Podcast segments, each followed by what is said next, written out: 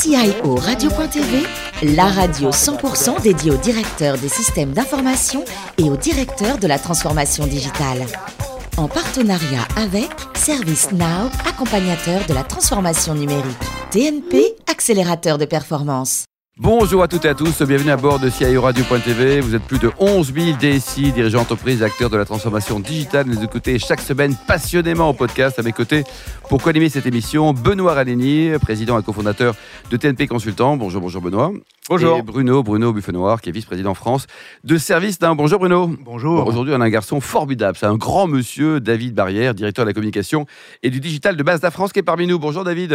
Bonjour. Alors, vous avez un IUT en poche, doublé d'un MBA en communication à l'EFAP, et vous avez débuté chez Citroën. Vous avez toujours rêvé, tout petit, de bosser dans les voitures? Oui, je suis tombé dedans euh, très jeune et je n'ai fait que ça jusqu'à présent. Et vous préférez les voitures récentes ou anciennes? Je préfère plutôt les voitures anciennes, mais euh, il faut s'adapter au monde d'aujourd'hui. Donc les voitures évoluent beaucoup. On dit d'ailleurs que euh, l'automobile va évoluer plus dans les 15 ans qui viennent qu'elle n'a évolué depuis son départ. Donc c'est c'est dire. Bon, très bien. Alors, votre job chez Citroën, vous étiez à la presse? J'étais à la presse, j'étais euh, attaché de presse et j'ai beaucoup voyagé parce que les deux dernières années, je travaillais beaucoup en Asie du Sud-Est. Très bien, oui. Voilà, on avait décidé de beaucoup développer la, marque sur les marchés euh, euh, en Asie, notamment à Singapour, à Taïwan, en Malaisie. Donc euh, voilà, j'ai beaucoup voyagé avec les gens de l'international. Cinq ans également au sein du groupe BMW. Euh, Oui. C'était une belle aventure Super aventure. À l'époque, BMW était donc propriétaire euh, des marques anglaises du groupe euh, euh, MG Rover. Donc c'était MG, Rover, Land Rover, Mini à l'époque. Donc quatre euh, marques avec un ADN très différent. Oui. Et on faisait des choses très différentes les unes des autres. J'ai toujours travaillé un peu dans les métiers de la com, du marketing, de l'organisation d'événements. voilà, l'événementiel. Et Daimler Chrysler, vous avez, vous avez quel comme périmètre à l'époque chez Daimler Daimler Chrysler, j'étais également euh, directeur de la communication et on- j'étais sur les marques américaines, Chrysler, Jeep, et on avait fait le lancement de Dodge aussi en Ah oui. Dodge, quoi. Voilà, voilà, voilà. Avant que. Vous roulez en quoi d'ailleurs, Benoît, vous? En deux roues, non? Mais s'il y, a En- pas- s'il y a quatre roues, elles sont comment? Euh, elles sont plutôt rapides. D'accord. Et, et vous, Bruno? Oui, moi aussi, plutôt propre et rapide. Bon, très bien, parfait. Alors en 2006, vous arrivez là, David, chez, chez Maserati. Ça, c'est quand même une super aventure, quoi, avec euh, un lancement qui vous a marqué. Aussi, oui, oui, oui. euh, chez Maserati, une marque euh, magnifique. euh, qui plaît beaucoup aux femmes d'ailleurs. euh, et euh, Qui à avez les. Maserati, Benoît et Bruno? Bah, moi, je suis d'origine italienne, je peux Ouais. aimer Maserati. Et vous, Bruno, qui êtes. euh, Bien ouais, sûr, bien ouais. sûr. Voilà, c'est l'élégance discrète. euh, et et c'était une marque qui, à l'époque, n'avait pas énormément de moyens. Donc, on surfait sur euh, euh, la Quattroporte, qui était l'équivalent d'une classe S chez Mercedes, et euh, la Gran Turismo, qu'on avait lancée, qui était un gros coupé. On a toujours tendance à penser que ces voitures se vendent facilement parce qu'elles ont une image extraordinaire. Mais en fait, euh, euh, quelqu'un qui a euh, sa quatrième Mercedes, il faut le convaincre de passer à une Maserati. Oui, là, il y a du Et- boulot quand même. hein. Et là, il y a du boulot. Voilà, Ouais. exactement. Alors, vous avez atteint votre nirvana professionnel en 2011, en arrivant chez, chez Mazda. Un mot sur les actionnaires, ça appartient à qui, Mazda? Mazda, c'est euh, appartient à des banques euh, japonaises essentiellement. Euh, c'est un groupe autonome, indépendant, un des rares derniers parce qu'aujourd'hui beaucoup de marques automobiles font partie de grands groupes. Mazda a appartenu à Ford jusqu'en 2008, mais en raison de la crise, Ford s'est séparé de ses bijoux de famille, on va dire, et depuis Mazda est indépendant. Aujourd'hui, donc, la, France, hein, présidée par l'excellent Philippe Geffroy, est un pays stratégique pour le groupe ou euh, C'est un pays qui compte, qui a eu euh, euh, un, poids réel. Euh, Il y a une vingtaine d'années, Mazda était le premier importateur japonais en France avant que Toyota ne se développe Ah oui. fortement sur le marché français et Nissan. Aujourd'hui, la situation est un peu différente, mais on remonte la pente et on va dire qu'aujourd'hui, on est entre le- la 5 et la 6e place en Europe, l'Allemagne et l'Angleterre étant les deux premiers marchés européens pour Mazda. Benoît?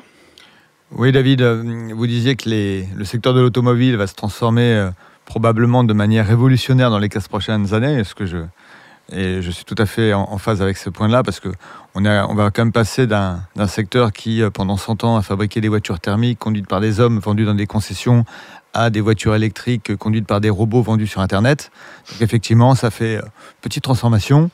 Euh, Mazda, dans tout ça, dans les prochaines années, c'est- quoi la, stratégie en termes d'e-commerce, en termes de voitures électriques? Euh, Mazda se prépare à cette transformation avec euh, euh, une approche un peu iconoclaste, qui a toujours été le cas de Mazda. Mazda a développé un moteur que vous, dont vous vous souvenez peut-être, qui est le moteur rotatif, qui avait gagné au Mans en 91, euh, qui était un moteur avec un, un process de, de fonctionnement assez différent du moteur classique, on va dire. Mais on est toujours sur le moteur thermique en estimant qu'il y a encore un champ de développement et d'amélioration de ce moteur. Parce que quand on parle de voiture hybride, on oublie de dire que la voiture hybride, c'est un moteur thermique plus un moteur électrique. Et que donc, le moteur thermique, plus il est efficient, moins il y a besoin de batterie et moins il y a besoin de, de- poids dans la voiture. Or, le poids, c'est l'ennemi parce que le poids, c'est la consommation. Et c'est donc les émissions polluantes.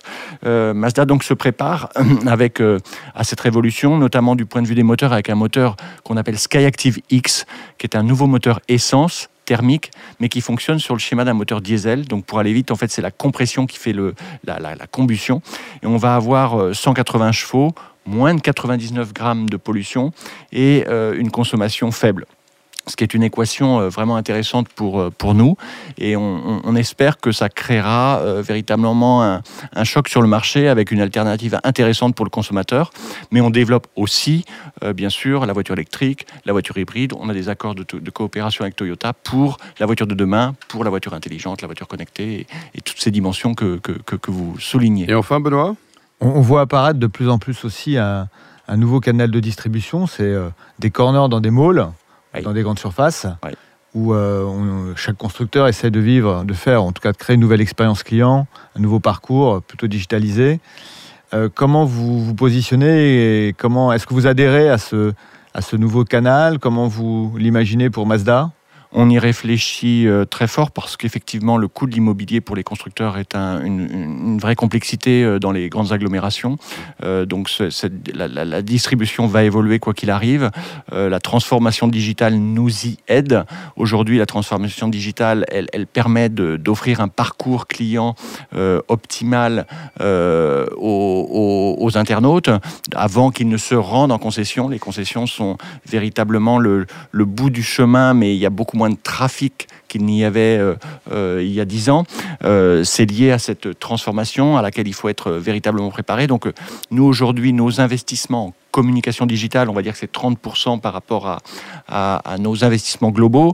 Notre réseau, c'est entre 7 et 10% Euh, Donc, on veut les, accompagner fortement pour qu'ils atteignent le même niveau que nous au niveau national, de manière à ce que eux ben, soient bien référencés sur Internet, euh, aient un chat euh, humain sur euh, leur site Internet, communiquent en programmatique euh, sur le web, de manière à véritablement être présent et offrir une expérience qui permette euh, de capter euh, le prospect ou le client et le faire venir en concession. Bruno? Quand on fait partie d'un grand groupe euh, comme ça international, euh, finalement, quelle autonomie a-t-on en local pour réellement utiliser la transformation digitale et impacter son marché? Bonne question, ça. Alors, elle, elle est, elle est forte chez Mazda. C'est peut-être pas partout le cas. Euh, elle est forte parce qu'on est très autonome, donc très agile, euh, et on a finalement peu de comptes à rendre à une Vous gérez vos budgets tout seul comme un grand On gère nos budgets euh, tout seul comme un grand. Vous parliez de Philippe Geffroy tout à l'heure, notre président, qui est euh, Que l'on salue. Que l'on salue et qui laisse, beaucoup d'autonomie à ses équipes et c'est très appréciable. Et typiquement pour euh, euh, la, transformation digitale, le chat que nous avons développé, qui est un chat humain et pas un chatbot, on l'a fait de manière complètement indépendante, sans demander l'avis de, notre siège européen. Euh, C'est plutôt une initiative qui plaît au niveau européen, qui inspire d'autres pays. Donc on a des gens qui sont formés dans un centre de relations clients et qui donc répondent à nos internautes, apportent une vraie valeur ajoutée pour euh, euh, inciter les gens à se rendre en concession et même à voir, à les mettre en relation directe avec nos, chais- nos, nos- nos- nos forces de vente, de manière à offrir là aussi euh, quelque chose de, de- de- de très expérientiel et très euh, informatif à nos prospects et nos clients. Bruno? Et lorsqu'on pense à la transformation justement des, des services qui vont être offerts par les, constructeurs automobiles, on pense immédiatement à des partenariats euh, avec des offreurs de services complémentaires simplement euh, le véhicule. Est-ce qu'il y, a des- est-ce qu'il y a des partenariats stratégiques qui sont envisagés aujourd'hui euh, par Mazda de ce point de vue-là?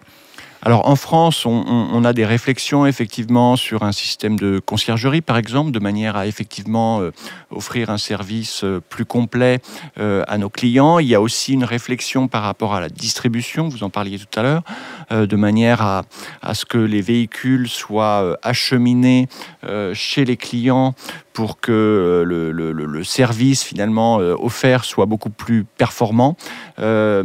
toutes ces dimensions-là, il y a un certain nombre de réflexions dans différents pays. Maintenant, le, travail, c'est de faire converger ça au niveau européen de manière à ce qu'il y ait véritablement des initiatives de dimension européenne.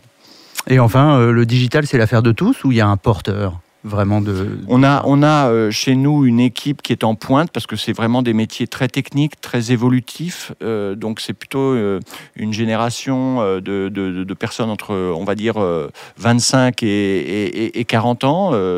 voilà, une, une, équipe jeune. Et en concession, on a dorénavant un référent digital pour toutes ces questions, ah oui. qui est vraiment la personne en pointe, qui est notre interlocuteur sur l'accompagnement que vous formez, de tous ces outils. Exactement. Exactement, tout à fait.